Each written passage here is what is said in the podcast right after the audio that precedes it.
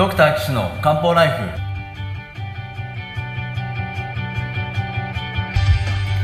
ポッドキャストドクター岸の漢方ライフは医師である岸大二郎がリスナーの皆様から寄せられた体の悩みを中医学をもとにした漢方薬や鍼灸治療の知識で解決するお手伝いをする番組です。現代医学では改善しない辛い症状や病名はあるけれど治療方法がない疾患。検査はしたけれど異常がない症状に対して現代学はもちろん漢方や鍼灸の考え方をお伝えしていくことで皆さんの生活を幸せにする岸漢方クリニックがお送りします。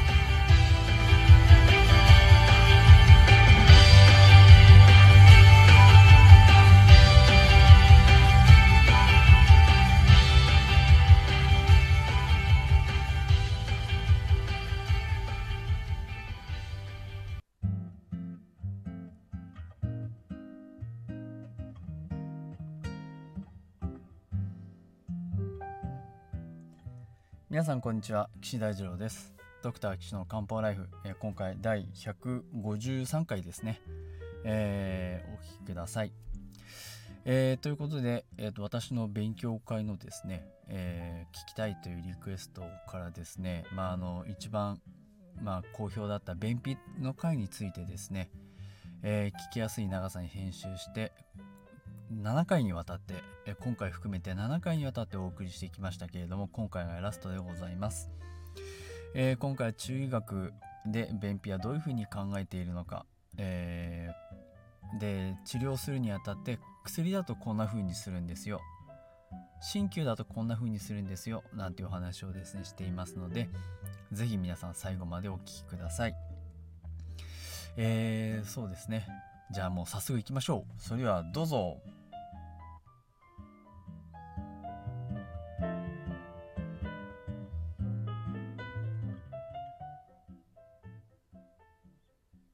でこっちになると今度は便が大体硬くなるパターンですね。体の中が乾いてる人。あとは血が少ない人。まあこういう方です。乾いてる人っていうとうーん常に体の中に熱を持ってる人ですね。常に体の中に熱を持ってるとどんどんどんどん水分が発散してしまって出ていってしまうので水分が不足してます。水分が不足していると大便からたくさん水分を吸収します。たくさん便から水分を吸収すると便は乾燥してコロコロになってえー硬くなっちゃうんですね。だから便秘になりますのでこうなりますし血が少ない人ね。血が少ない人は、まあ、今風に言うと貧血の人ですけど顔色はもう真っ白。こう赤ベした時にここの結膜がまあ真っ白ですね。あと血っていうのは栄養なので栄養を与えますからどこに与えるかいろんなとこに栄養を与えるんですけど外から見えるところとしては皮膚髪の毛爪なんかは特に栄養があるかないかを見よく見れます。血が少ない人のお肌はカサカサしてて潤いがなくてこう粉を吹いてたりですとかシワが多い。血が少ない人の髪の毛は細くて切れやすい。血が少ない人の爪っていうのは薄くてかけやすい、まあ、そういう特徴があったりしますのでであとはですね血は肝臓に蓄えられるんですね。肝臓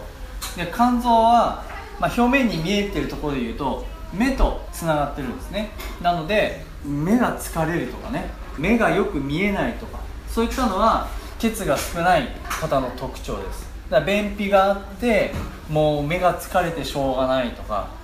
便秘がある方でもうお肌がもうガサガサガサガサしてしょうがない。そういう方は血が少ない。そういうことが考えられます。あ血の流れが悪い場合もありますね。これも大体症状としては大体一緒なので血が少ない場合と大体ひっくるめて考えまあまあひっくるめちゃダメなんですね。ダメですね。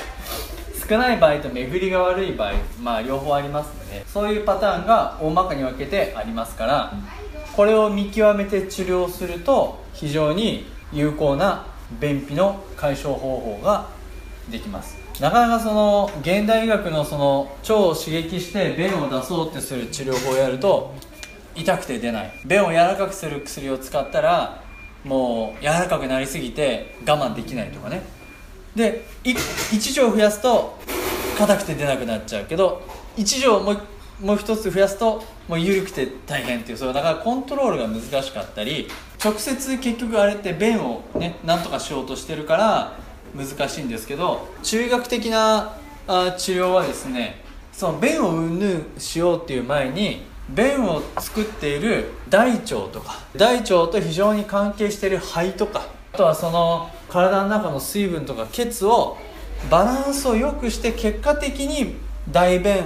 の流れを良くしよう便秘を改善しようというやり方なのであまりですねよっぽど間違った薬を使わない限りはおおむね良くなります。でこういう時にじゃあそれぞれどういう薬を使ったらいいですかっていう場合はのがあるんですけどまあ木の流れを下にこう作ってあげればいいのでこういう時はまあ蒸蒸気筒えー、っと超胃蒸気筒ですね。まあこれは僕が好きな薬っていう意味もあるんですけど腸胃蒸気糖なんかをよく使ったりしますし便が乾いて出出ない人は特に血が少ない人はね順調糖っていう腸を潤して出しましょうっていう場合もありますし体が乾いてて便が出ませんよっていう場合は、えっと、増液蒸気糖、まあ、特にですね生薬でいうと大王とか期日っていうのは木を働かせて下にこう下ろしているような生薬ですし防症っていうのは便を柔らかくする方のね薬ですので、まあ、こういう薬をまあ組み合わせながらこういう漢方薬をね作ってあります。で特に僕がよく使う薬がありまして、まあ、それはマシニンガンっていうわけなんですけどこのマシニンっていうのが便を潤いをつけてこの押し出しやすくするのに非常によく使う薬です。僕はその仕事として訪問診療をすごくたくさんやっててもう80歳以上80歳から100歳ぐらいのご高齢者の方を見ることがすごい多いんですね。で高齢者の方っていうのはもう押し出す力もないし体もこうカラカラになって乾いてるっていうのもあるのでそういう時に一番よく使うのはこのマシニンガンっていうあの非常によく効きます。で便秘の薬いろいろあるんですけど大王肝臓糖という薬があって昔のね書物の中には えっとご飯を食べるけど食べたらすぐ吐く。食べたけどすぐ吐く。食べたけどすぐ吐いちゃう。そういう人に飲ませる薬です。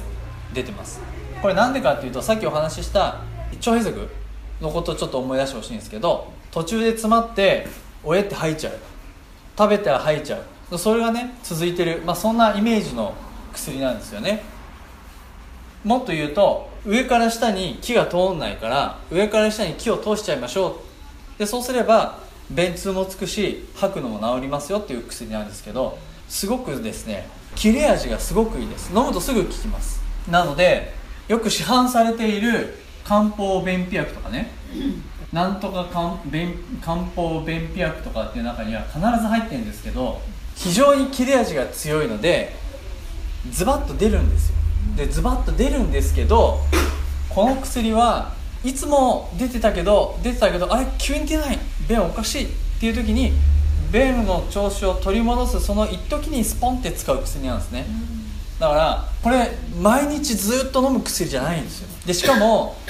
どっちかっていうとあんまりその木が充実した人